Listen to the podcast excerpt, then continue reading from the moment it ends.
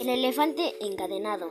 Cuando era chico me encantaban los circos y lo que más me gustaba eran los animales. Me llamaba la atención el elefante.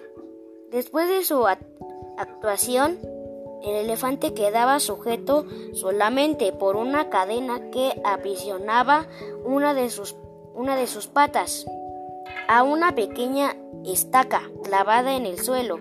Sin embargo, la estaca era un minúsculo pedazo de madera, apenas enterrada unos centímetros en la tierra.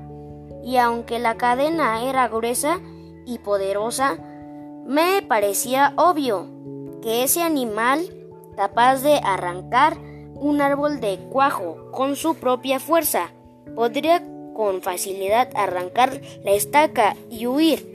¿Qué lo mantiene? ¿Por qué no huye? Cuando era chico pregunté a los grandes. Algunos de ellos me dijeron que el elefante no escapaba porque estaba amaestrado. Hice entonces la pregunta obvia, si está amaestrado, ¿por qué, ¿por qué lo encadenan? ¿Por qué lo encadenan? No recuerdo haber recibido ningún, ninguna respuesta coherente. Hace algunos años descubrí que alguien había sido suficientemente sabio como para encontrar la respuesta. El elefante de circo no escapa porque ha estado atado a una estaca parecida desde que era muy muy pequeño. En aquel momento el elefante empujó, tiró y sudó, tratando de soltarse. A pesar de todo su esfuerzo no pudo.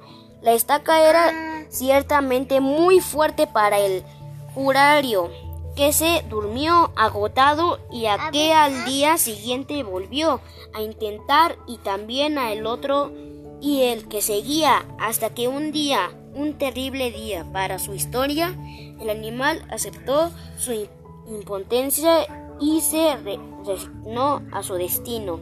Este elefante enorme y poderoso que vemos en el circo no escapa porque cree que no puede. Él tiene registro de su impotencia, de aquella impotencia que sintió poco después de nacer.